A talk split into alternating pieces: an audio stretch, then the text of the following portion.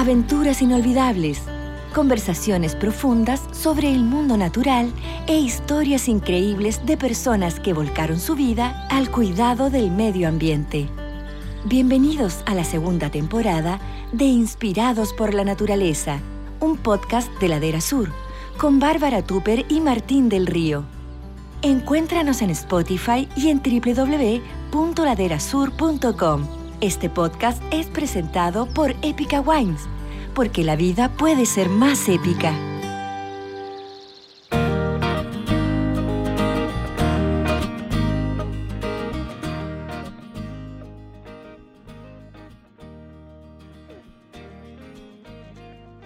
Hola, queridos eh, amigas y amigos de Ladera Sur, estamos aquí en un nuevo episodio de Inspirados por la Naturaleza, en esta segunda temporada, como ya todos saben, y vamos a partir nuevamente este capítulo haciendo un brindis muy especial. Estoy junto a Martín del Río, director de Ladera Sur, que está ahí del otro lado también con una copa en la mano. ¿Qué tenemos hoy día?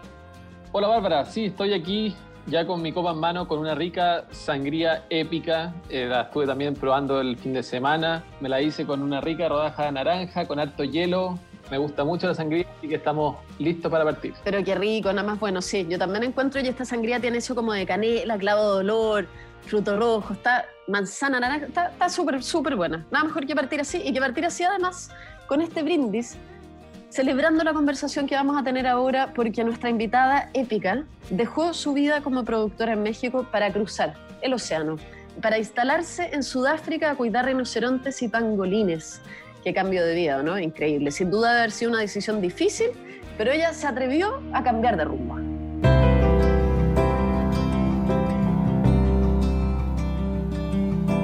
Desde Sudáfrica, la conservacionista mexicana Mailén Leno Sierra pasa sus días combatiendo la caza furtiva y el tráfico de animales dedicada mayoritariamente a los rinocerontes y pangolines hoy día.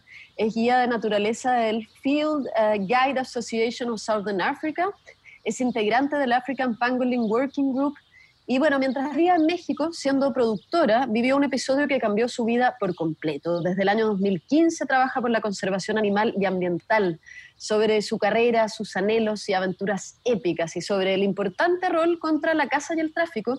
Conversamos ahora con Leno Sierra desde Sudáfrica. Leno, muy bienvenida a Inspirados por la Naturaleza. Hola, muchas gracias, qué bonita presentación, me creo mucho.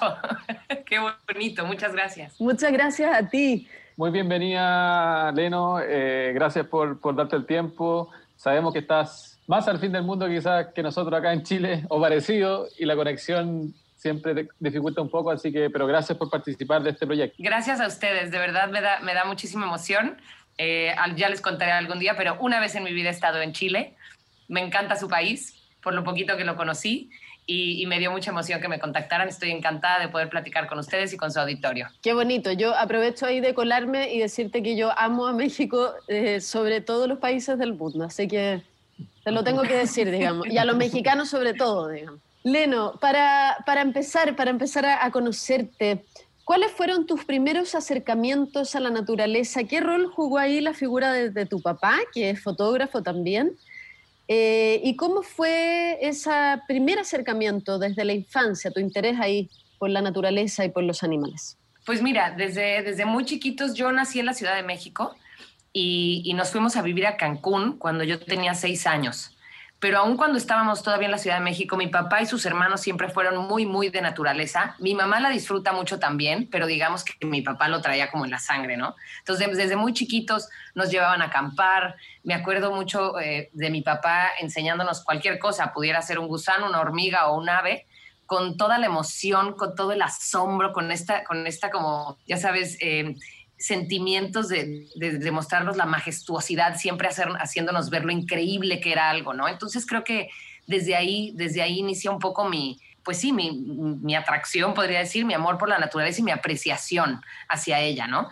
Eh, después nos vamos a vivir a Cancún. Cancún en ese entonces tendría 80 mil habitantes, una cosa así. Había todavía tucanes en los árboles afuera de la escuela, mono araña, tarántulas, coatís, serpientes, era selva pura y, tuve oportunidad de disfrutar muchísimo también desde, desde temprana edad. Y poco a poco, bueno, la, vida me fue llevando por ciertos caminos que no, no sé decirte si no pude, no quise o no se acomodó para que me dedicara de lleno a eso. y, y en un punto más adelante en mi vida de repente hice, ¡ah! ya sabes, frené y dije, a ver, espérame, yo siempre he querido hacer algo relacionado directamente con la naturaleza, tenemos que cambiar de rumbo. Más o menos fue así. Oye, Eleno, ¿y cómo nace tu relación con, con, la fauna? Porque ya vamos a entrar un poco en, en, toda tu historia en África, pero en México, ya como tú antes nombraste algunos, algunos animales, bueno, todos sabemos que tiene una gran variedad de fauna. ¿Cómo partió esa relación con, con, el mundo animal? No sé exactamente cuándo habrá empezado, pero siempre tuvimos como contacto muy cercano. En Cancún me tocó ir desde muy chiquita a la liberación de las tortugas, nos tocaba la temporada de cangrejo azul y entonces iban, iba la gente, pues éramos pocos habitantes, iba la gente a ayudar a cruzar a los cangrejos con cubetas y palas. Eh, pues sí, te tocaba ver cosas increíbles, ¿no? Delfines, manatíes, cocodrilos, cosas grandes en tu, prácticamente en tu día a día, en tus fines de semana, como mucho acceso. Y, creo que desde, desde ahí fue que empezó y siempre busqué, em, pues sí, amante, como muchos seguramente de los que me están escuchando se relacionarán con amante de los documentales de Animal Planet, de Nat Geo, de Discovery, de las enciclopedias, de estos datos curiosos de la naturaleza, siempre como muy atraída por ese lado. Leno, teniendo toda esa, flora y fauna de, México, que es maravillosa y enorme, ¿por qué te llamó la atención Sudáfrica? ¿Por qué quisiste llegar ahí? Justamente hoy me, preguntaron eso, que cómo una mexicana acabó en Sudáfrica. Pues em, en realidad en, en, un momento en mi vida, me, te digo, me replanteé así a ver qué es lo que yo más he querido hacer y con qué he soñado siempre. Y me acordé de este, de este sueño guajiro de África. África, pues el de las películas, el del sol incandescente del tamaño del mundo en el horizonte, el de los umbrella thorns, estos árboles típicos, el del Rey León, el de cualquier película, ¿no? Lo que todos tenemos tal vez en la cabeza de aquel lado del mundo, de lo que es África. Y, y la verdad es que siempre tuve como el, Em, pues el miedito de decir, pues no me alcanza, no es para mí, ¿sabes? O sea, nada más de pensar lo que costaría un boleto de avión o de buscar un poquito en internet y ver lo que cuesta un safari, estas cosas de decir, ¿para qué le busco si no es para mí, no? Y en ese momento como que le perdí el miedo y dije, bueno, ¿por qué más da? Si no me alcanza, no me alcanza, pero déjame ver cuánto cuesta. Y entonces me metí, te estoy hablando de 2011, que obviamente las redes sociales y el acceso a, a información en internet no era el mismo que ahora, me metí a buscar cómo le hago para irme a África. África, África, o sea, el continente entero. No tenía yo idea que quería, no sabía si iban a ser gorilas o leones o a dónde, pero yo quiero ir a África. Y empezando a buscar, me encuentro con el mágico mundo de los voluntariados, que en realidad en ese momento ni eran tan populares como ahora, y en México tampoco yo tenía gente que, que los hubiera hecho, que los conociera. Y, encuentro que existen estos programas de voluntariado que no son gratuitos, tal vez, no sé si es como mexicano o tal vez en toda Latinoamérica, el, concepto de voluntariado suena un poco a que tú vas y ayudas y ellos te dan hospedaje y comida y es como un intercambio. Estos voluntarios, voluntariados no funcionan así, es un voluntariado en el que tú pagas. Eh, pagas tu boleto de avión, pagas una cuota por tu estancia y te incluye hospedaje, comida y participas en programas de conservación, es decir, les vienes a ayudar a la gente que se está partiendo el lomo trabajando en conservación de verdad. Y entonces, eh, no es que sea súper barato, pero es increíblemente más barato que venir como un turista a un safari a que te lleven de paseo también es increíblemente diferente porque duermes en un campamento en una reserva, te llenas de garrapatas y te despiertas a las cuatro y media de la mañana. Pero podía venir a África, ¿sabes? Era pagable. Entonces, empezando a buscar opciones, busqué todas las que me encontré. Orangutanes en Borneo, gorilas en Uganda, este, chitas en el sur de África, en todos lados. Y por muchos motivos, yo tenía 30 años en ese momento, pues iba a viajar sola y, como sabemos, igual que en nuestro continente, hay muchos países con conflictos de guerrilla o con otro tipo de problemas que, pues son muy inseguros. Y entonces, por eliminar opciones de seguridad, de vacunas, de vuelos, de qué era más barato volar, etcétera, acabé cayendo en Sudáfrica. O sea, debo ser honesta, yo no lo escogí. Acabé cayendo con Sudáfrica con, un, con una asociación que se llama Wildlife Act Wildlife Act hasta hoy en día siguen operando. Eh, tengo muchísimo respeto y admiración por ellos. Hacen programas de voluntariado, principalmente de monitoreo de, de animales amenazados, o sea, con los animales que tienen collares de rastreo o, dispositivos de rastreo, y monitorean especies amenazadas. Y digamos, el paquete o el voluntariado que yo escogí, porque así, porque había opciones y ese escogí, no te sé decir por qué, fue venir a monitorear perro salvaje africano a la provincia de KwaZulu Natal en Sudáfrica, en una reserva que se llama Mkuse. ¿Qué era eso para mí? Lo mismo que para ti hoy. No tenía yo ni idea que era ninguna de esas palabras. Y así fue como acabé aquí. tremendo. Leno, un poco más para saber de tu historia.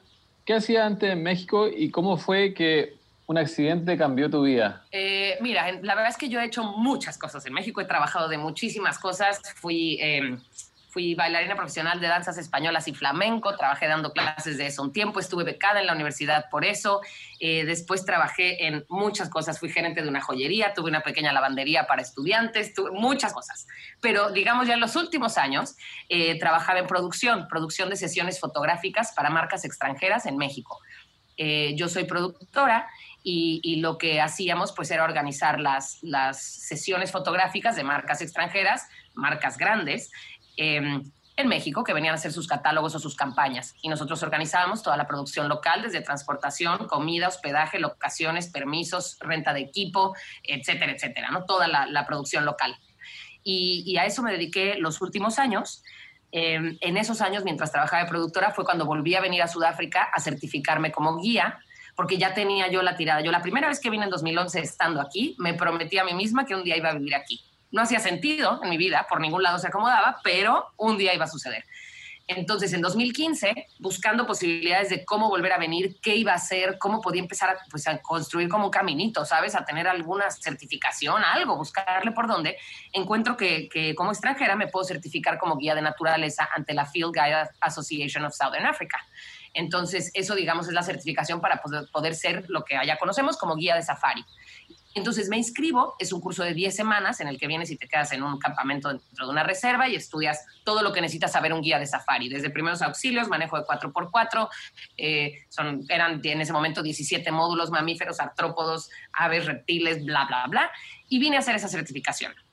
Eh, ya trabajando como productora. Me regreso a México y pues a seguir juntando dinero, ¿va? Porque me tomó cuatro años juntar para curso, pues me falta otro buen rato.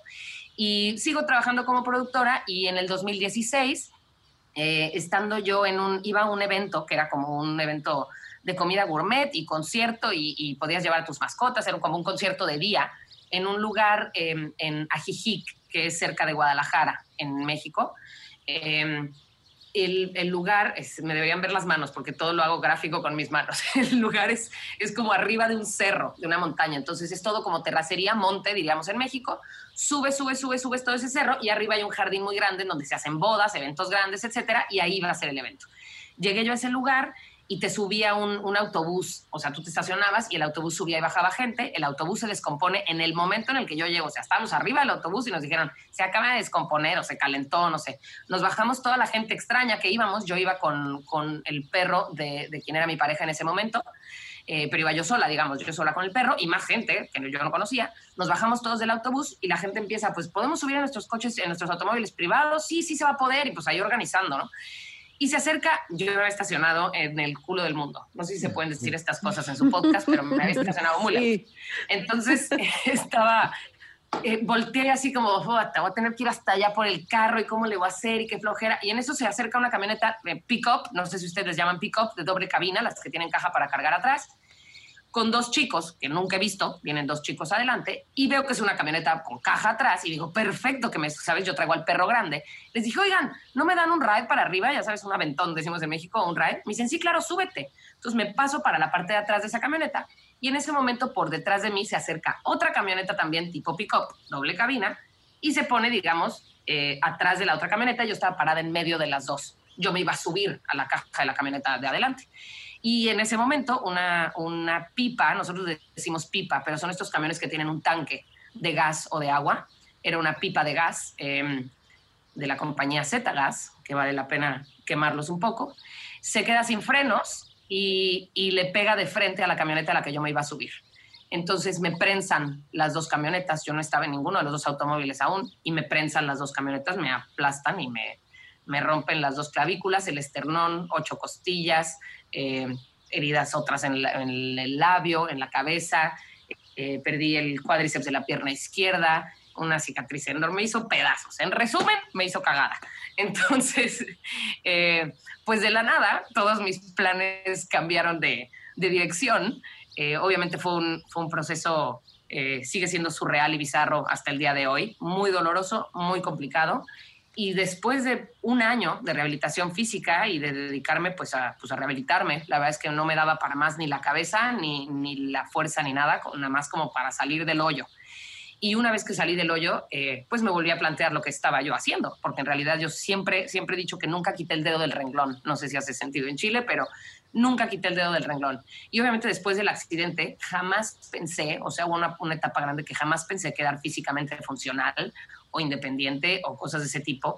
Y poco a poco que empecé a ver un poco más claro, dije, a ver, espérame poquito. O sea, ahora más que nunca tengo que hacer lo que siempre he querido hacer. Y no me había venido a vivir para acá, pues porque estaba ahorrando más, para poder venir más segura, para tener un poquito más de dinerito, para, para mil cosas, para planearlo con más calma. Pero pues obviamente después de mi accidente me di cuenta que, que, pensar que tenemos tiempo para planear las cosas, eh, pues a veces es como soberbio, ¿no? Y egoísta. Y como, como a muchos tal vez, a veces digo que probablemente me convertí en el estereotipo de una persona que tiene una experiencia cercana a la muerte, pues obviamente dije, lo único que no tengo aquí es tiempo. Y entonces renuncié a mi trabajo, vendí mi corche y me vine a vivir aquí. Ay, tremenda historia, Leno, y experiencia. Y me alegro mucho de que estés eh, haciendo todo lo que haces hoy y que estés sana y bien. Eh, la mayor curiosidad que tenemos eh, nosotros, porque siempre a los que nos gusta la fauna y todo tenemos como ese sueño, ¿no? De, de, niños, de estar en África y de trabajar en un refugio, en un orfanato. ¿Cómo es el día de Leno allá en el, en el refugio, en el orfanato? Mira, yo eh, físicamente ya no estoy trabajando en el orfanato de rinocerontes, eso lo hice hace un año.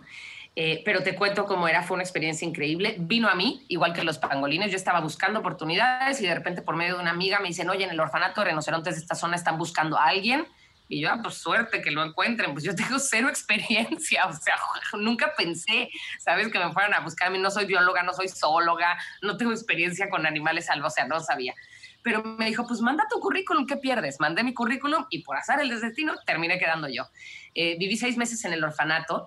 Nuestros días eran em, levantarnos muy, muy temprano. Tenemos eh, algunos de los rinocerontes, sí seguían tomando leche, de hecho todavía hay algunos que toman leche, entonces a veces las tomas son a las cuatro y media de la mañana, a veces a las cinco y media de la mañana, dependiendo si es invierno o verano, y dependiendo la edad del rinoceronte es cuántas veces al día, algunas a veces son cada tres o cuatro horas, como bebés, tal cual, y entonces te levantas, eh, yo vivía en un contenedor, en estos contenedores que transportan los barcos grandes, ¿sabes? Que están, están divididos a la mitad, entonces es un cuartito de seis metros por 2,60 creo que es, eh, con un bañito pequeño, o sea, un excusado, una regadera, un lavamanos, una camita, un closet y, un librerito.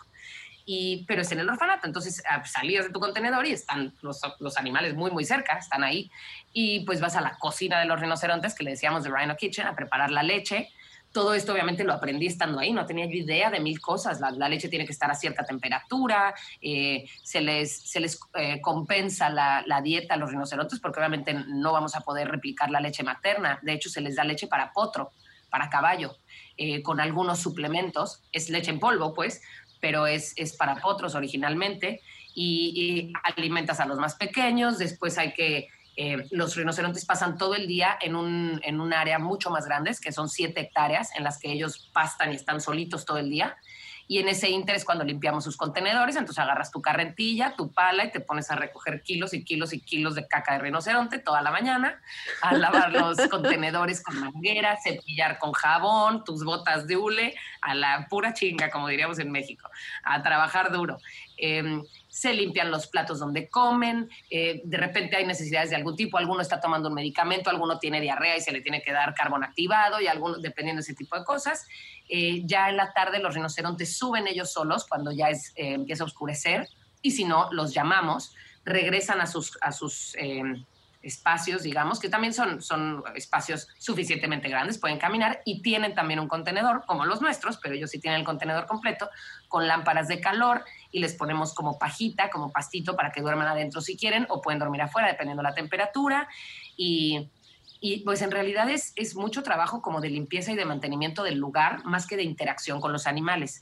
Una de las cosas que me encantó a mí de este orfanato en particular, que va, que va mucho como con mi filosofía, es que realmente el objetivo es reintroducir a los animales en vida salvaje. Entonces evitan el, contacto, el abrazo, el estar platicando con ellos, el generar un lazo con el animal que no le va a beneficiar a largo plazo y que lo único que va a hacer va a ser entorpecer su rehabilitación y su liberación. Entonces, eh, realmente no pasamos tanto tiempo con ellos, evitamos pasar tiempo con ellos, sí los alimentamos, sí les damos un medicamento, sí los supervisamos, pero evitamos este contacto que, que desafortunadamente en los últimos años se ha romantizado la conservación de una forma que, en realidad entorpece la conservación, ¿no? Entonces, es lo que a mí me gustaba mucho de este orfanato, que realmente los animales, no hay turistas, no hay invitados, no es un eh, eh, zoológico, no pueden venir visitantes, tiene una locación secreta. Este orfanato se inició de otro orfanato que fue atacado por cazadores furtivos. Hubo, hubo eh, mujeres abusadas sexualmente en ese orfanato, mataron animales en ese ataque en 2017 y cuando sucede esto, Em, otra fundación, digamos, con sus fondos toma a esos animales y fundan este orfanato. Este orfanato, yo nunca he dicho la locación, tenemos perros entrenados, guardias armados, cámaras de seguridad y rejas electrificadas 24 horas. Y tienes rinocerontitos bebés, o sea, es, es cuando te empieza a volar la cabeza esto que dices, ¿qué, ¿qué está pasando en el planeta? ¿Cómo es posible que esto sea un objetivo de ataque?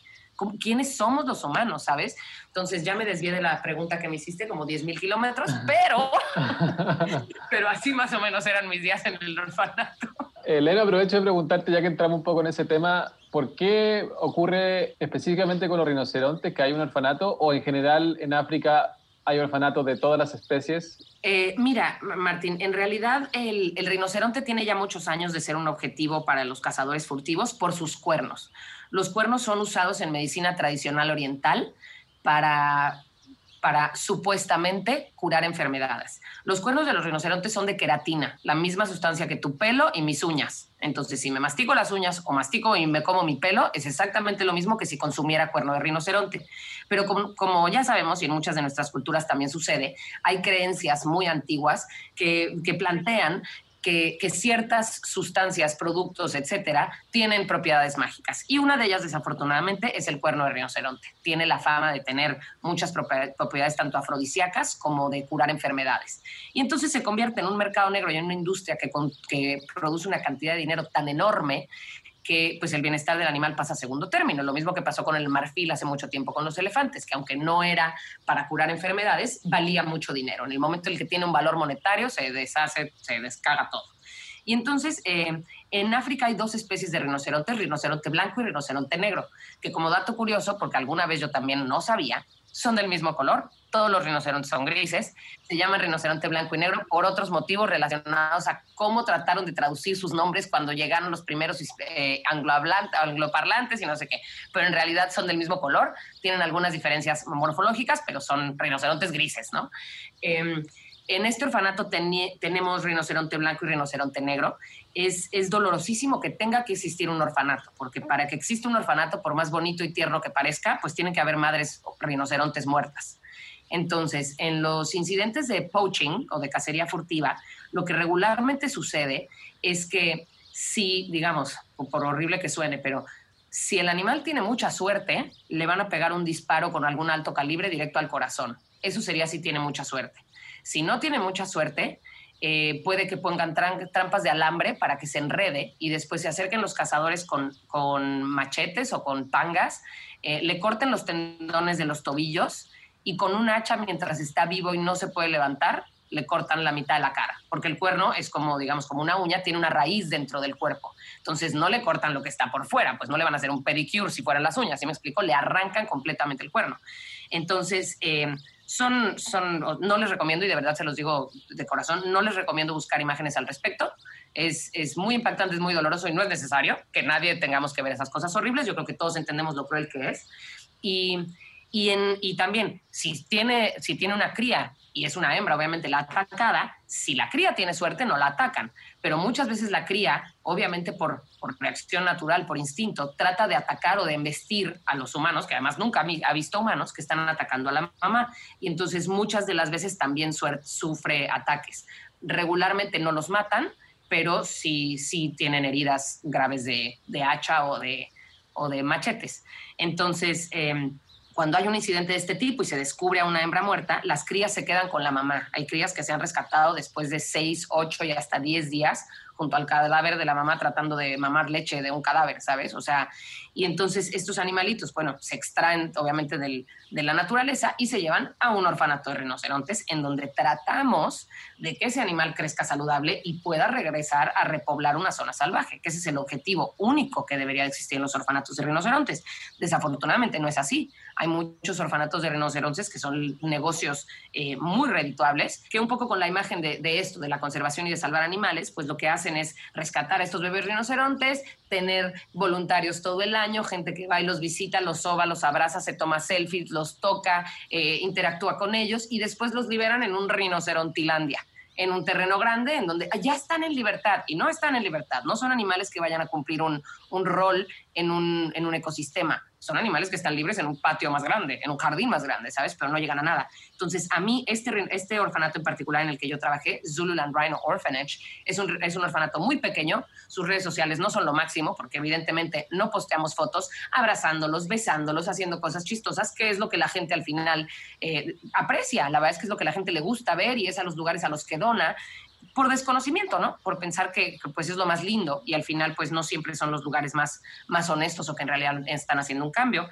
Y, y estos animales toma mucho tiempo rehabilitarlos, años, o sea, todos toman años, por lo menos dos años, y si no es que cuatro o cinco, dependiendo de qué edad. Mientras yo estaba en el orfanato recibimos a Banoy, a un rinoceronte macho de cuatro meses. Ese animal por lo menos va a estar dos años y medio, tres años aquí en el orfanato. Y si la libra y si le va bien, pues entonces será liberado y, pues ya allá afuera, pues ojalá le vaya bien y no lo agarre un macho eh, en algún mal momento o, tenga eh, su sistema inmune suficientemente fuerte, porque esa es otra. Está en cautiverio, por más que tratemos de replicar que, pase todo el día solito en una zona de siete hectáreas y vivimos dentro de una reserva, es lo más parecido a, no es lo mismo. No es lo mismo que él esté buscando su comida y que pueda beber agua de diferentes fuentes de agua y que interactúe con otros animales y que se enfrente, pero es lo mismo. Y más que todos de una forma u otra llegan al orfanato con un sistema inmune comprometido. ¿Que se mejora y se rehabilita con el tiempo? Sí, pero pasaron por un evento traumático, pasaron por días sin alimentarse o por heridas o etcétera. Entonces no es tan fácil eh, como suena. Yo alguna vez me, invitaron a dar unas pláticas en escuelas en Cancún, en unas escuelas, y, me acuerdo que yo les preguntaba a los niños, muchos de los niños me decían, eh, yo quiero hacer lo que tú haces cuando sea grande, yo quiero trabajar en un orfanato de rinocerontes. Y yo les contestaba, ¿quieren saber cuál es mi sueño? Y todos los niños, sí, pues decían, imagínate cuál será el sueño de ella, ¿no? Y yo les decía que ni tú, ni yo, ni nadie nunca le tenga que volver a dar un biberón a un rinoceronte. Que cuando tú seas grande no existan los rinocerontes huérfanos. Que cuando tú seas grande todos los rinocerontes tengan una mamá y nadie los... Y entonces les veías las caras a los niños de, wow, no había pensado en eso. Porque los niños obviamente no piensan en eso. Piensan en que es muy tierno y muy bonito, pero la verdad es que todos deberíamos de ser conscientes que los orfanatos de rinocerontes son una cosa espantosa, tristísima y que ojalá dejen de existir muy pronto. O sea, no tenemos que hacer más orfanatos y más grandes y más bonitos. Eso es como aceptar que este sigan matando mamás rinocerontes. Lo que hay que hacer es tratar de una forma u otra detener el, la cacería furtiva y que quiebren los orfanatos de rinocerontes y queden vacíos y no existan ni uno más. Pero, pero muchas veces la gente no piensa en eso, ¿no? Y se va con la idea de qué bonita labor, qué bonita labor y ojalá exista siempre. No, ojalá no tenga que existir ¿no? Yo te quería preguntar antes que algo ya dijiste, pero que siempre he tenido dudas, porque en caso de Sudáfrica, cuando quieren liberar un animal, ¿existen lugares libres o todo siempre va a ser en una reserva o en un parque, por decir así, contenido? En Sudáfrica todos ya son parques. En algunos países del sur de África, como Botswana, todavía existen zonas totalmente salvajes. Aquí las hay, pero no para rinocerontes, tal vez para antílopes. Hay zonas, digamos, abiertas en las que habrá algunas hienas y cosas de ese tipo, pero no rinocerontes. Rinocerontes ya no te encuentras. Digo, hay parques nacionales enormes, el Kruger Park es casi 300 kilómetros por 60 kilómetros, pero, pero todos son de una u otra forma confinados. Leno, antes de, volver probablemente al, tema del tráfico y la corrupción que hay ahí también, ¿eh? porque son tremendos temas y los peligros que, se corren, em, me gustaría que, que, entráramos un poco más al tema de estos animales, de los rinocerontes y también de los pangolines con quienes tú trabajas hoy día. Eh, y antes de aquello, tengo muchas preguntas. Eh, tú comentabas esto de como del turismo con, con animales y este, este paralelo ¿no? entre, entre una reserva o un orfanato que realmente hace su trabajo y otro que está más bien ligado al turismo y, a la ganancia. Y desde ese punto de vista, y, y, es una pregunta muy bien personal, pero Eh, hay una mm, organización en, México que se llama eh, Black Jaguar White Tiger. Eh, no sé si tú lo ubicas. Bárbara, me estás metiendo en la boca del lobo. Totalmente. Claro que la ubico, claro que la ubico, claro que sé quiénes son y, ya estoy echando humo por las orejas.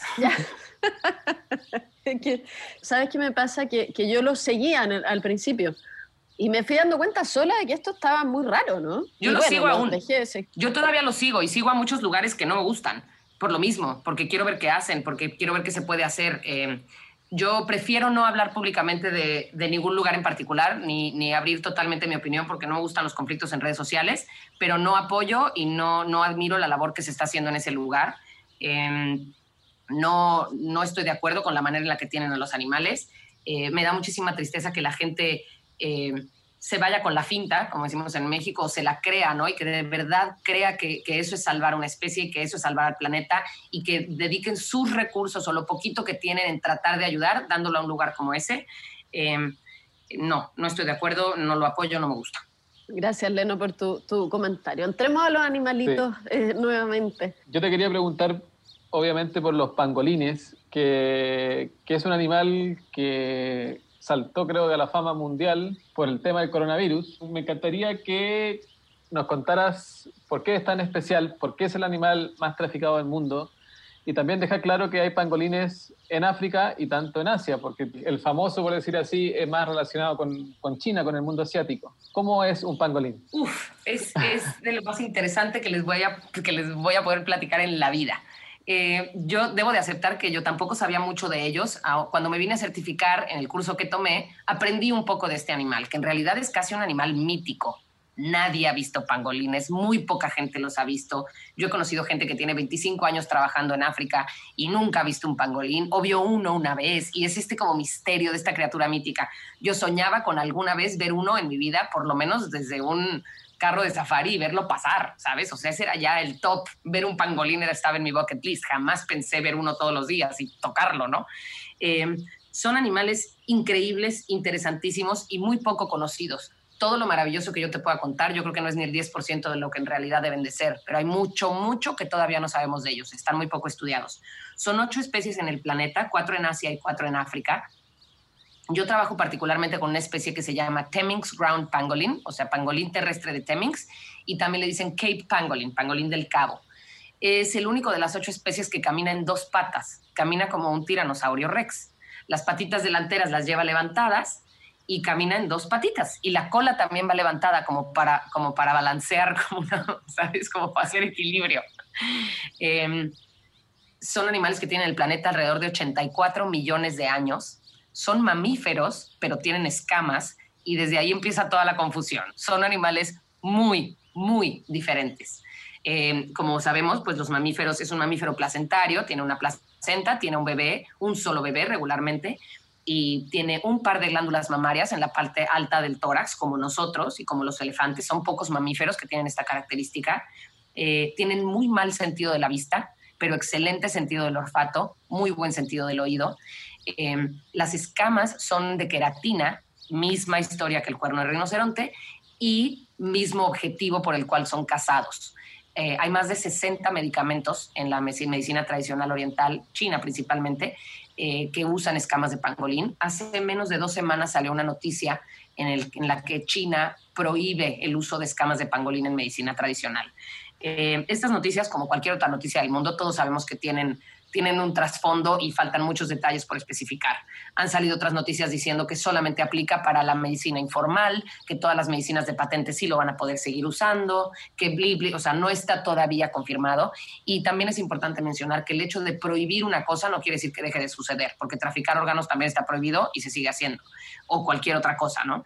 Eh, también el cuerno de rinoceronte y lo siguen matando. Entonces, es un avance, es un paso, eh, no voy a decir que, que no está bien, está muy bien que suceda, pero no es un gran cambio en la realidad de las cosas. O sea, siguen matando pangolines. Hace una semana rescataron uno más del African Pangolin Working Group, ¿sabes? Incluso durante la pandemia. Entonces, no quiere decir que vaya a dejar de suceder. Pero estos pequeños animalitos mágicos tienen, no tienen cuerdas vocales, no emiten ningún sonido. Cosa que a mí me causó mucha impresión. La primera vez que supe, me dio como, me dio como tristeza, o sea, fue como, ¿y cómo me van a decir que les duele algo? O sea, entonces lo único que hacen es, em, pues, oler o olfatear, como resoplar, nada más se oyen los... Yo digo que suenan como, como cuando tu perro está por debajo de la puerta de tu cuarto, del otro lado, y están nada más olfateando, eso escuchas, olfato, nada más. Em, sus escamas son muy resistentes como les digo, tienen 84 millones de años en el planeta. Es un animal que tiene un diseño. Imagínate qué tan increíblemente bueno tiene que ser el diseño de un animal para que sobreviva a todo lo que habrá sobrevivido. No tenemos ni la menor idea de lo que ha pasado esa especie. Y sigue aquí. Hienas, leones, elefantes, rinocerontes, eh, leopardos, cocodrilos, serpientes y el pangolín. Los pangolines siguen aquí. Eh, eh, están increíblemente bien equipados. Yo siempre digo que son la criatura más 4x4 que he visto en mi vida. Atraviesan todo, todo, se meten entre las espinas, las ramas, tienen unas garras muy fuertes con las que pueden escarbar termiteros y hacer madrigueras, son muy, muy fuertes, eh, pero para lo único que no están preparados es para el humano. Contra el humano realmente no tienen defensa. Es un animal muy vulnerable ante nosotros. Yo digo una cosa que suena espantosa, pero es real, y digo que, un niño de cinco años puede cazar un pangolín. al pangolín le das una patada, se hace bolita, como los armadillos, se hace bolita y listo, ya estuvo, no, no puede hacer nada más, ¿sabes? Lo, lo, amarran y normalmente le ponen alambres ya hecho bolita y pues, pues ahí se acaba la historia. El animal no tiene, no tiene ninguna manera de defenderse, no va a hacer ruido porque no tiene cuerdas vocales, no es venenoso, no se puede desenrollar si lo tienen atrapado con alambres y, y pues ahí se acaba la historia, ¿no? Es, es, muy, muy vulnerable ante el humano, pero, pero ha sido para mí un, o sea, me ha volado la cabeza trabajar con pangolines. Nunca había interactuado con un animal tan diferente, tan maravilloso. Mucha gente me dice, ¿cómo es su personalidad? Y Eso quería saber. Sí, sé que, sé que no es la manera correcta de decirlo, pero es mi manera de describirlo. Es más reptil que mamífero. Repito, es una manera incorrecta de describirlo, pero es mi manera. Si yo te presentara a ti, Bárbara, mi, mi iguana, por decirte, que estoy rehabilitando, sería lo más cercano a mi pangolín. Eh, el pangolín no me va a mirar a los ojos, no se me va a acurrucar en el cuello, no, no va a voltear para atrás a ver si estoy detrás de él, em, no va a reconocer mi voz en el aspecto de que me ponga atención o voltee a ver si le estoy hablando a él, no se entera de nada. Es, es como si fuera un reptil. Repito, no lo es, es un mamífero, pero su personalidad es, es muy reptiliana, no sé cómo decirlo. Em, está Cori, en este, en este caso, Cori es la, hembra que está ahorita en proceso de liberación suave, obviamente me conoce y, está cómoda conmigo, pero ahí se acaba. No me quiere, ni, ni, me ama, ni siente que está segura conmigo, ni me busca, ni le da gusto verme, ni nada. Simplemente está acostumbrada a mí y está más cómoda si yo la cargo que si la carga a Martín, ¿sí me explico? Pero, pero de ahí a que yo le preocupe o se preguntando ahorita cómo estará durmiéndole, no, absolutamente nada. Cosa que probablemente con cualquier otro mamífero que te imagines, gato, perro, nutria, ardilla, lo que quieras, de una u otra forma, Exacto, va a haber un lazo distinto, hay un, hay un bonding, ¿sabes? Hay un, hay, un, hay un lazo distinto. Los pangolines no. Los pangolines no, cosa que además me parece increíblemente positiva para poderlos rehabilitar y liberar. Yo a Cori, si mañana la pongo en el suelo, en el área de la reserva a la que la llevo a caminar, la pongo en el suelo y me doy la media vuelta y me subo al coche, Cory no, se, no va a voltear para atrás nunca. No se va a preocupar por dónde estoy, no va a ir a buscar, va a buscar una madriguera, va a dormir increíble, va a seguir comiendo, le va a muy bien. El único motivo por el que no la hemos liberado es porque queremos que llegue a seis kilos y medio para aumentar sus probabilidades de supervivencia. Pero en realidad Cory está perfectamente lista para vivir libre. Entonces, lo único que queremos es que sea un poquito más pesada para que tenga como más, eh, más probabilidades de perder un poquito de peso o cualquier cosa al principio y que, y que le siga yendo bien, ¿no? Que tenga más probabilidades de sobrevivir. Pero fuera de eso, Cory está perfecta, no me necesita para nada. Al contrario, yo siempre digo, los pangolines lo único que necesitan es que los dejemos en paz. Eso es lo que más necesitan. Leno, tú, tú hablabas esto de, del lazo, ¿no? Que de repente se crea entre los cuidadores y, y los animales en los refugios. Eh, y que idealmente no, no, existiera ese lazo. Eh, me imagino que se puede trabajar ese lazo del animal a, la persona, ¿no? Como que dejarlo un poco alejado, pero de la persona al animal creo que es un poco inevitable probablemente en el ser humano, eh, enamorarse, engancharse con, con, los animales que está cuidando, ¿o no? ¿A ti no, no te pasa de repente, no, no, te ha pasado nunca eso? Mira, tuve, tuve en realidad una experiencia muy, muy fuerte, podría decir, que, que marcó muchísimo cómo, cómo manejo ahora mi contacto con los animales. La verdad es que siempre he sido muy amante de los animales, pero siempre he sido muy consciente de cómo es la naturaleza. Es decir, eh, mi papá también de chiquitos nos llevaba a pescar y, en la lancha hacíamos el ceviche y nos comíamos al pez también, ¿sabes? Y nunca fui de las que lloraba porque, porque se murió un pececito. Yo entendía que si me lo voy a comer hay una justificación. ¿Por qué? Pues porque el león también come cebras y no por eso es malo, ¿no? Entonces, no, nunca fui este lado como súper animalista de, de pobrecitos, todos los animales tienen que sobrevivir. No, en realidad no fui, digamos, como como muy romántica en ese lado, pero obviamente sí, te, pues te, como tú dices, te enamoras o te haces un lazo con los animales. Yo tuve gatos mayormente, cuando fui niña tuvimos un perro, pero más bien gatos, y soy perdida, amante de los animales, si tengo un gato en mi vida, duermo con él y lo amo y lo apapacho y le doy besos. Pero en el orfanato, el tiempo en el que yo estuve, tuvimos una etapa muy complicada y muy difícil en la que dos de los rinocerontes del orfanato se enfermaron de algo que no sabíamos qué era y no logramos saber qué era, no nada más nosotros, se mandaron muestras, se pidió asesoría a, eh, muchísimos eh, expertos alrededor del mundo, no supimos qué era y perdimos a dos de nuestros rinocerontes, a, dos de los rinocerontes, uno de ellos, Toto. Toto era mi rinoceronte. Yo con Toto había creado un lazo de estos que no te puedo explicar. Y cuando se enfermó Toto, eh, Toto ya no se podía parar por él mismo, necesitaba que lo cargaran. Venían seis personas del staff de la reserva cuatro veces al día para levantarlo y que pudiera caminar un poco, porque una vez que se echaba en el suelo no se podía volver a parar. Y entonces eh, llegó a estar tan mal que en las noches yo dormía con Toto. Yo me llevaba una colchoneta, dormía al lado de Toto. Toto ya tenía alrededor de dos años y medio. Yo creo que Toto pesaba pues 550 kilos más o menos o algo así. Un rinoceronte grande o sí, 600, no sé, era grandecito. Eh, y, yo a Toto, pues no te puedo decir que, las, que le cantaba canciones de cuna, pero le hablaba muy bonito, le, le decía que iba a estar bien, le acariciaba, le, bueno, le gusta. Eh, están acostumbrados por el orfanato, la, la, piel alrededor de sus ojos es muy suave y muy sensible. La piel del resto del cuerpo es muy cueruda, digamos, muy gruesa, entonces no tiene mucha sensibilidad. Pero si les acaricias el ojo, literalmente cierran el ojito y tienen mucha sensibilidad ahí y cerca de la boca. Y entonces le acariciaba yo el ojito y le decía que iba a estar bien y que se tomara su medicina. Meses haciendo turnos de noche, turnos de 12 horas, tomándole la temperatura, las pulsaciones por minuto y la glucosa cada media hora. Eh, empezó a deteriorarse a unos límites que no te puedo ni explicar. O sea, llegó un punto en el que yo le pregunté a Megan, que era la directora de la reserva del orfanato, dije, Megan, ¿quién toma la decisión de poner a dormir este animal? O sea, tenemos, tenemos que, sabes, esto ya no puede ser. O sea, lo teníamos con, con, con cortisona, con esteroides, con medicamentos, ya lo teníamos vivo a fuerza, ¿sabes? O sea, era, era una cosa muy dolorosa de ver, muy terrible, el animal ya estaba en muy malas condiciones, estábamos haciendo todo lo que podíamos con la mejor intención, pero yo soy ese tipo de persona, o sea, que llega un punto en el que dices, a ver, espérame, o sea, ¿quién, ¿por quién estamos haciendo esto? Porque el animal no puede más. Si esto es nada más por nosotros, hay que ponerle un alto.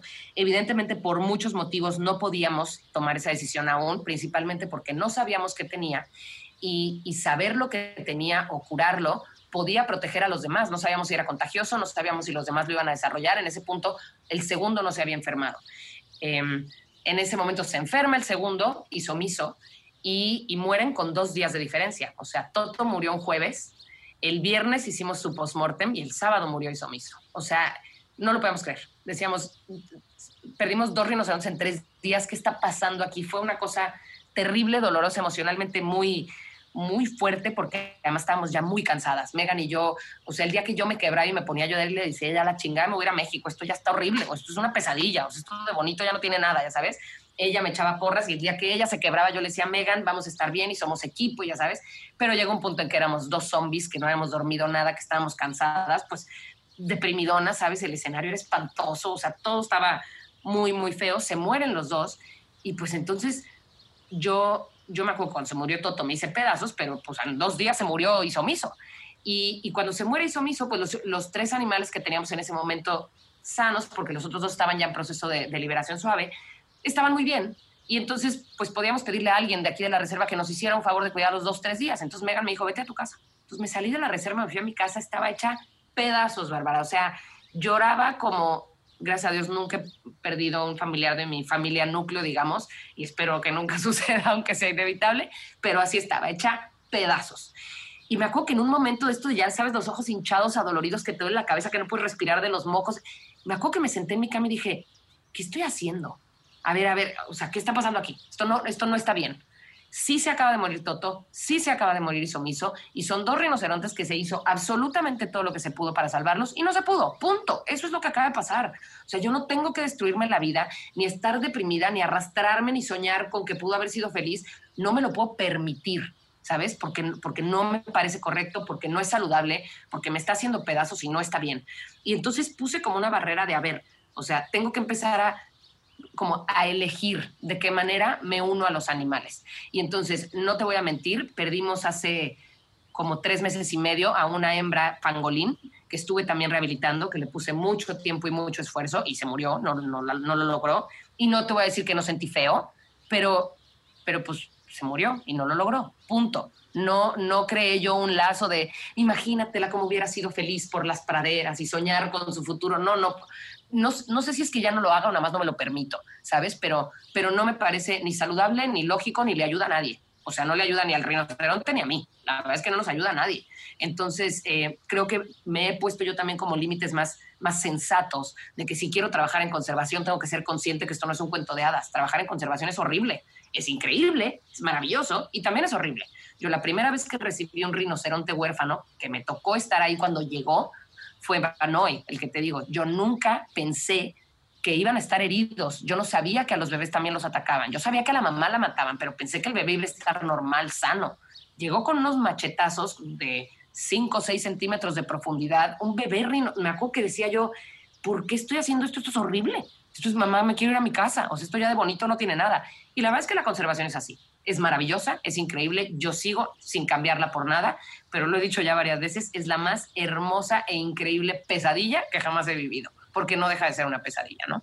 Ya lo creo que sí. Leno, quiero volver a los pangolines, me intriga mucho. Te quería preguntar por qué se relaciona con el coronavirus, con el COVID-19, y si una vez que esto ya se anuncia como esta noticia que tiene alguna relación o hay teorías que, que avanzan hacia allá, tu trabajo en este centro se vio más eh, presionado o, ha habido más trabajo aún por protegerlos después de que están dentro de las temáticas de la pandemia?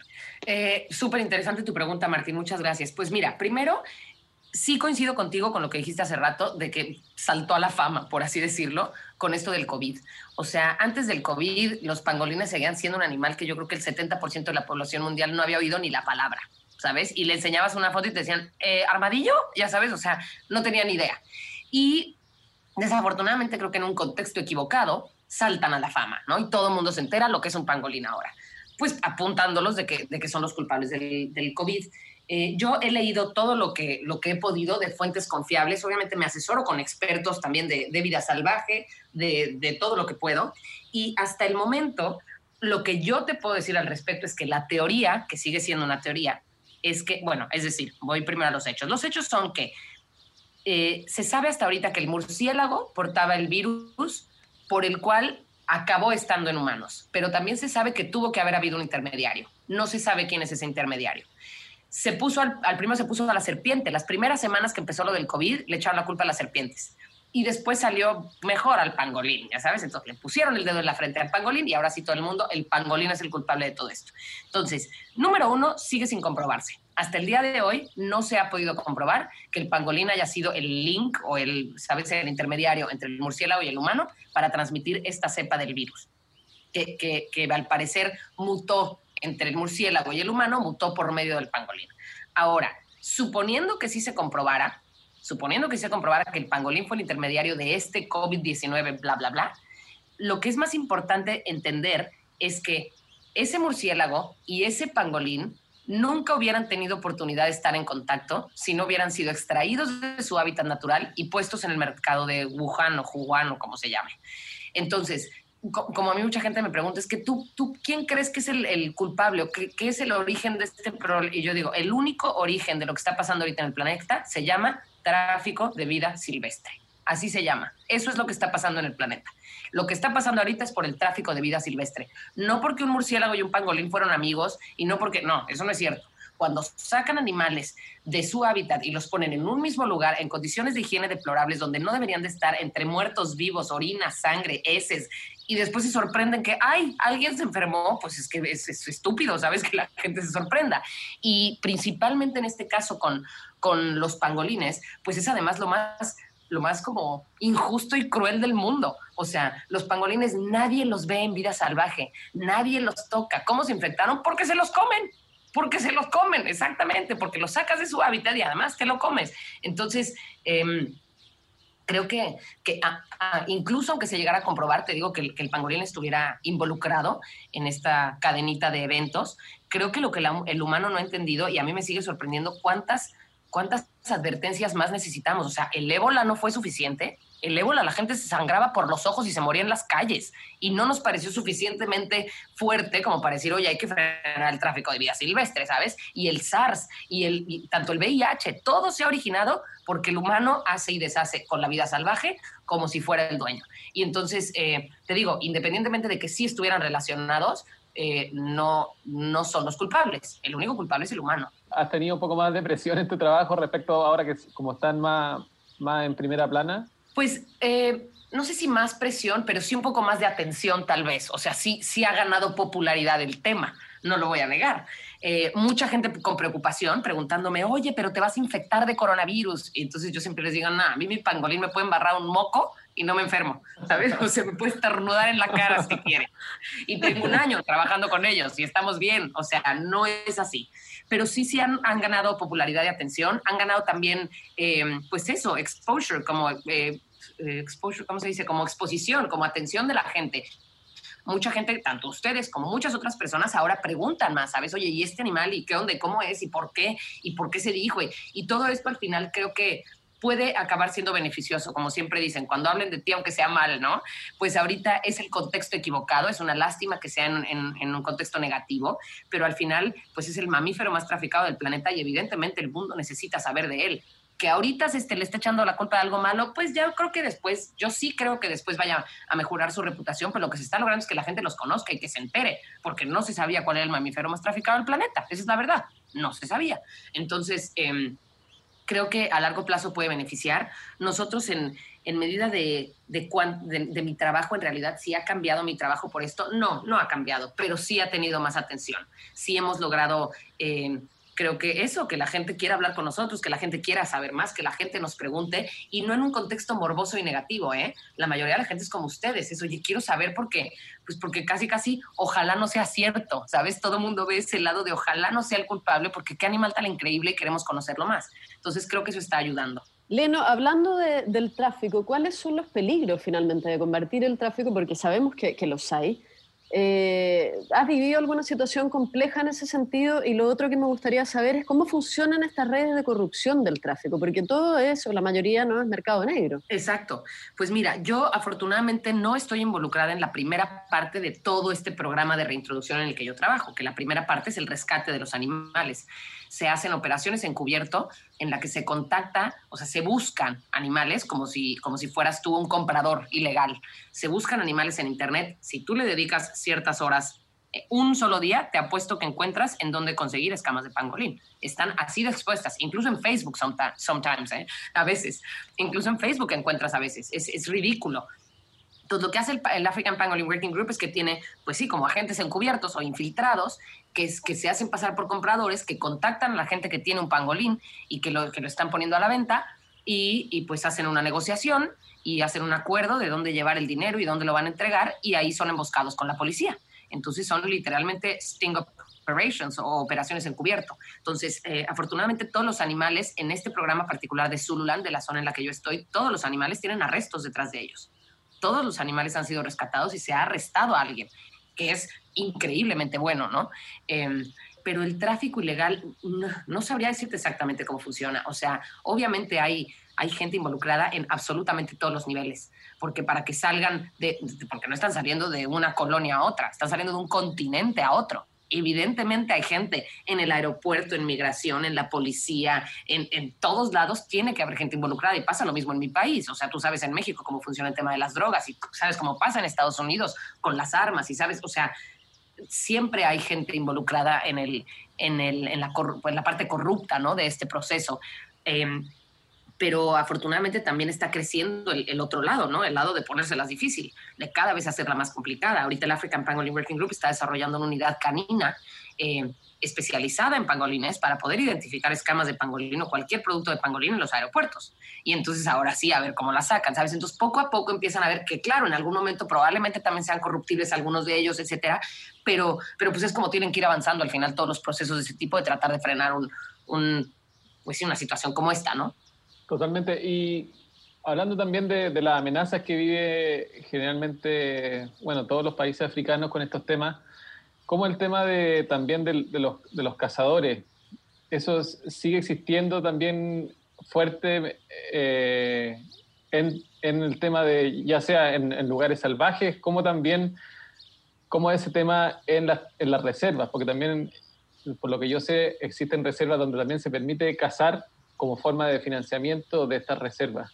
Es, sí, es correcto. Eh, las reservas en las que yo he trabajado son reservas de conservación y son reservas eh, turísticas. Entonces no se permite la cacería, no son reservas cinegéticas, pero em, hay muchas otras reservas que sí, que sí permiten la cacería. La cacería, como muchísimos otros, eh, no sé, mercados o industrias o como se llamen, bien regulado, es increíblemente positiva. es un, es un eh, una manera de generar recursos inmensos para la conservación. Eh, creo que muchísimos de nosotros o de ustedes tuvieron o tienen una idea preconcebida y equivocada de lo que en realidad es la cacería. Como yo les decía, si romantizamos que todos los animalitos del mundo tienen que vivir, bueno, pues empecemos por hacernos veganos todos, ¿no? Y entonces ahí es donde empezaría a cambiar la cosa. Pero como no es real esa solución y no funciona así, tenemos que entender que, que la conservación se trata de especies, no de individuos. Es decir, en esta reserva en la que yo estoy, no se permite la cacería eh, deportiva, como se llama, ¿no? No se permite la cacería deportiva, pero nosotros mismos, si estamos haciendo un programa de monitoreo de leopardo, a veces tenemos que poner a un impala muerto cerca de la cámara trampa para hacer el conteo de individuos. Nosotros tenemos que matar un animal para ponérselo a otro para poderlo proteger. ¿Sí me explico? Em, si se va a hacer un estudio de buitres, por ejemplo, los buitres son, también están increíblemente amenazados, se usan muchísimo en, eh, como en, eh, ¿cómo se llama? Como, como religiones o, en brujerías y cosas de este tipo localmente. Entonces es muy común que envenenen a los buitres y son importantísimos y están protegidos además.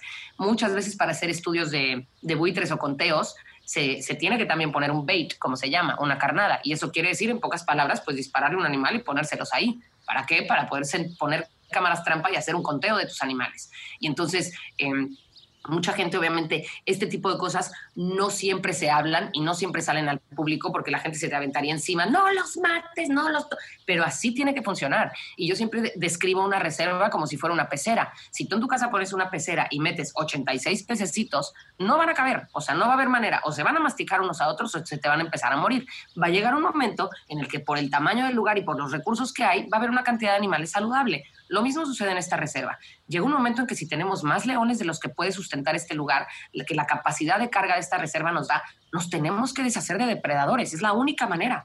Se trata de conservar el ecosistema y el equilibrio, no al leoncito Paco ni a la jirafita Lupe, si sabes? O sea, por eso no se trata de individuos. Entonces, ese lado como... Em, pues uso la palabra romántico y no sé si es la correcta, pero ese lado de que todo es bonito y todo es tierno y todo es lindo, no es real. Entonces, eh, yo, eh, en los casos en, lo que, en los que la cacería es absolutamente legal y regulada, estoy totalmente de acuerdo.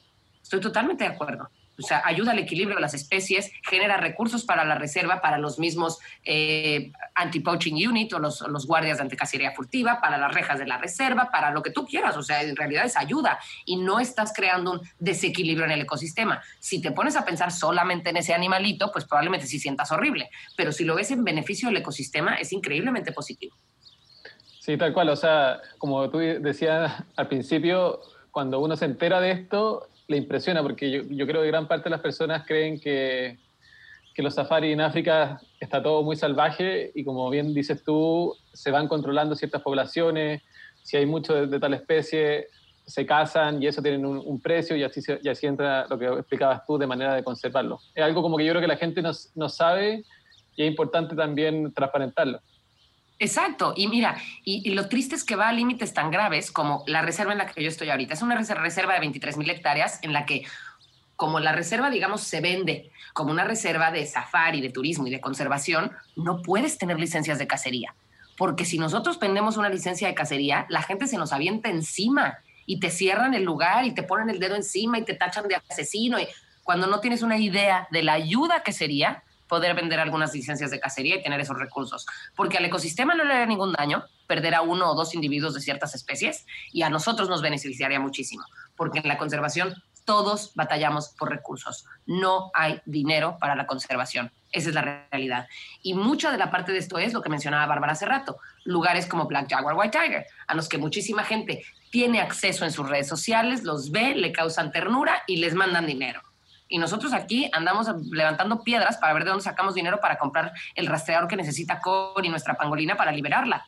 Porque son rastreadores carísimos y no tenemos recursos. Y a nosotros nadie nos dona porque estás en el fin del mundo, nadie te ve en redes sociales, nadie te ve dándole besos a un animalito, nadie se muere de ternura y entonces nadie te da nada. Y es, es muy complicado. Y, y la, la, cacería legal y regulada, como te digo, que hay mucha corrupción y hay muchos lugares donde no funciona bien, pero bien hecha, no nada más en África o en Sudáfrica, alrededor del mundo, ha salvado especies enteras, ha salvado ecosistemas enteros por un buen manejo de la cacería como un recurso para generar dinero y volverlo a invertir en la conservación. Entonces, lo único que lo único que ahí no es aceptado es, es, la gente que está totalmente en contra de que un animalito se muera. Pero aquí en esta reserva todos los días se mueren animales. O sea, ¿tú qué crees que comen nuestros leones? ¿Y tú qué crees que está haciendo nuestros leopardos ahorita? Pues seguramente masticándose una jirafa o alguien, ¿sabes? O sea, eso está pasando todos los días pero, pero la gente prefiere ver la caricatura, ¿sabes? Y choca mucho también, me imagino también con este mismo modelo que tú nos explicas, con grandes mamíferos como el elefante o, bueno, un mismo león. Me imagino que, que eso para, para mucha gente todavía es más impactante que un antílope o que un, un venado o un ñu, por decir así, que dentro de la cadena siempre son los, los primeros ahí en... Exacto. Exacto, y también porque, porque todos hemos desarrollado un lazo con esos animales. Todos vimos Dumbo, todos hemos visto a Simba, todos hemos, ¿sabes? Entonces tienes, tienes ya como una conexión con esos animales y no te da la cabeza como para entender que pudieran ser casados. O sea, yo siempre, siempre les digo a la gente con la que platico, le digo, si tú eres de los que comparte las fotos de los cazadores en internet, la típica foto de un señor y su esposa que están deteniendo la cabeza de un león muerto con sus rifles, una foto de esas, ¿no? Si tú eres de los que compartes esa foto y pones, ojalá los maten igual y les disparen, paren, ahí el violento eres tú. Que no te guste lo que esa gente está haciendo, no quiere decir nada. Qué bueno que no te guste, pues si no te gusta no lo hagas. Pero esa persona ha dado mucho más dinero para la conservación que tú. Y más si su foto está en Internet. Porque los cazadores ilegales no pondrían una foto públicamente. Los cazadores... ahora, Dime. No, pero perdón la interrupción, pero es que lo es bastante como polémico de lo que estamos hablando ahora. y, escucharlo. y uno preferiría también que esa gente, en vez de, porque no ponen dinero por, el bien de la conservación, ponen dinero porque les entretiene ir a cazar como un deporte, digamos. Sería fantástico que, que tuvieran la intención, de todos esos millonarios que cazan elefantes, de ir a poner el dinero por el bien de la conservación ¿no? Sí, totalmente. O sea, utópicamente lo ideal sería que no tuviera que existir la cacería. A mí también me gustaría que no tuviera que existir, pero la realidad es que ni tú, ni yo, ni nadie ha descubierto otra industria que genere tanto dinero para la conservación como la cacería. Ninguna otra. Ni los safaris fotográficos, ni los voluntariados, ni el turismo, ninguna genera tanto dinero como esa. Entonces, no se trata de que, de que yo la apoye o esté de acuerdo. Simplemente, actualmente es la mejor y más eficiente que existe. El día que exista otra, pues estaría ideal, ¿no? Pero, pero de momento, pues es así, es uno de esos, es un mal necesario, como se dice por ahí yo hoy prefiero mil veces que siga existiendo la cacería a que se termine, porque sucedió con el león Cecil, no sé si se acuerdan, hubo un león Cecil que se hizo famosa mundialmente, que un dentista de los Estados Unidos fue el que lo cazó y que se le aventaron encima que yo creo que ese hombre no sé si siga vivo, ojalá, pobrecito, porque lo querían linchar públicamente en todo el planeta, como si fuera el único humano que ha matado un león, además, ¿no? Que además pagó una licencia para hacerlo y lo hizo de manera legal, o sea, todavía, ¿no? Y fue a quien todo el mundo le puso el dedo. Cuando pasó todo ese desmadre mediático que todo el planeta se subió a, defender a Cecil como si fuera el único león que existía en el planeta, eh, si no me equivoco era Botswana, tuvieron que, prohibir la cacería por unos meses. Y en esos meses que prohibieron la cacería, yo tengo amigos que trabajan como guías en Botswana. Te mandaban fotos de algunas de las reservas y los animales estaban en condiciones espantosas. Era época de sequía, no había recursos para traer pipas de agua o camiones de agua y rellenar los, los pozos de agua para que bebieran, no había recursos para traer pasto o paja. Los animales estaban en un punto que yo les hubiera disparado. Yo, yo hubiera dicho, por favor, pónganle un fin a ese animal, no puede ser que estén así. Y todo eso fue porque no había cacería. Entonces te digo, no se trata de que yo esté de acuerdo, simplemente hoy en día no hay una manera mejor. Siempre repito, cacería legal y regulada. Pero de momento no se nos ha ocurrido otra mejor idea. Cuando a alguien se le ocurra, ojalá la cacería deje de existir. Estaría padrísimo, estaría ideal. De todas formas, te digo, eso no va, eso no va a evitar que se tengan que seguir matando animales, porque hay reservas que no, que no venden licencias, pero como quiera los tenemos que matar. Aunque a la gente no le guste oírlo, aunque a la gente no le parezca, yo en mi grupo de la reserva, por lo menos una vez a la semana, llega un mensaje que se llama Mortality y te dicen quién se mató y para qué y en Navidad se matan dos o tres news para las comunidades rurales que están aquí cerca. ¿Para qué? Para su cena de Navidad. Y, es así. ¿Matamos animales? Sí, claro que matamos animales, pero salvamos un ecosistema entero. Entonces, por matar tres news, si tenemos 2.500, créeme que ahí no está el problema. Hace más problema tus nueces de macadamia que tenemos sembradas alrededor de toda esta reserva llena de pesticidas que además en todo el mundo es sanísimo y es súper vegano y, orgánico, y eso sí está destruyendo el planeta el que yo aquí, nosotros ahorita en, durante la cuarentena estuvimos consumiendo carne de búfalo. Se mató un búfalo para todos los que quedamos aquí en la reserva. Y es la carne más sustentable que se ha comido nadie en el planeta. No está en el mercado, no estaba empacada, no hizo daño a nadie, no hizo falta ese búfalo. Tenemos más de 1.500 búfalos en esta reserva y, todos teníamos comida. Entonces, ¿qué, parte de mal está ahí? Pobrecito el búfalo. Bueno, ¿y tú qué crees que la red del, del súper nadie la mató? ¿Sí me explicó? Entonces, un poco tal, también está como, como doble moral de la gente de decir, qué bárbaros, ustedes que los están salvando los matan. Bueno, tú ni los estás salvando y como quiera los matas porque también te los comes. Entonces, ¿dónde está ahí el tema? ¿no? A mí muchísima gente me pregunta que si soy vegana o vegetariana. Y yo siempre repito, no, no soy ni vegana ni vegetariana, soy muy carnívora y no conozco a un vegetariano ni a un vegano en toda la zona en la que yo vivo. Eso no quiere decir que estemos bien o mal. Nada más estoy diciendo que todos consumimos carne y todos trabajamos en conservación. Eh, Bárbara es vegetariana. Sí. Había que decirlo. Me, cachaste al tiro. no, pero era un tema que es un tema muy importante. Me parece muy bien, ¿eh?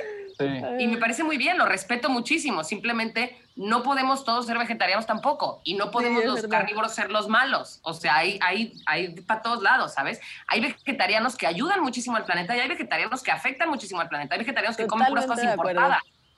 Exacto, si comieran puras cosas importadas, ojalá fueras carnívoro. Hay vegetarianos que comen local, puta, qué chingón, ¿no? Pero hay de todo. Perdón, Bárbara. Totalmente, no, por favor.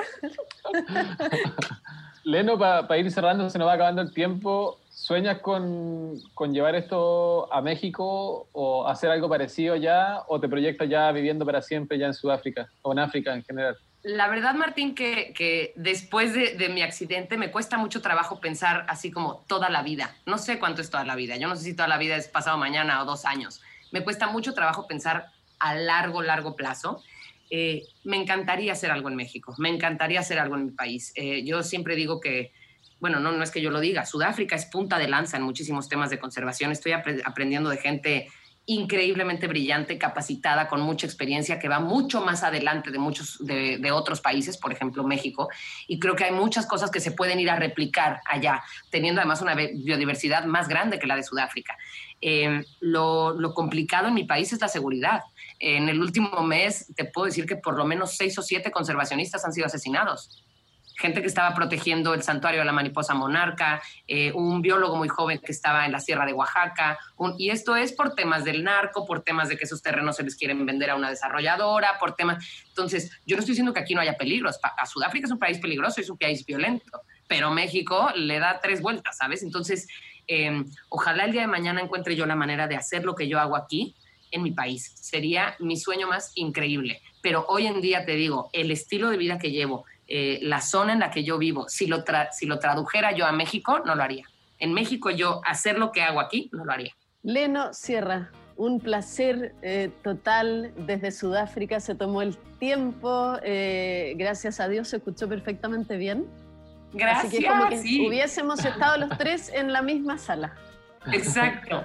Muchas gracias, Leno. Una gran, gran conversación y, y, saber de territorios que uno, como decíamos antes, ha escuchado toda la vida, pero no lo sabe realmente cómo son. Así que nos has dado una, una gran clase. Sí, muchas gracias. Les mando un abrazo muy grande y abríguense, que seguramente también está frío en Chile ya. Gran conversación entonces con Leno Sierra, mexicana, trabajando por la conservación allá en Sudáfrica. Nos volvemos a encontrar en otro episodio de Inspirados por la Naturaleza, un podcast de Ladera Sur. Pronto nos volveremos a encontrar con más conversaciones estimulantes en un nuevo episodio de Inspirados por la Naturaleza, un podcast de Ladera Sur. Este podcast fue presentado por Épica Wines porque la vida puede ser más épica.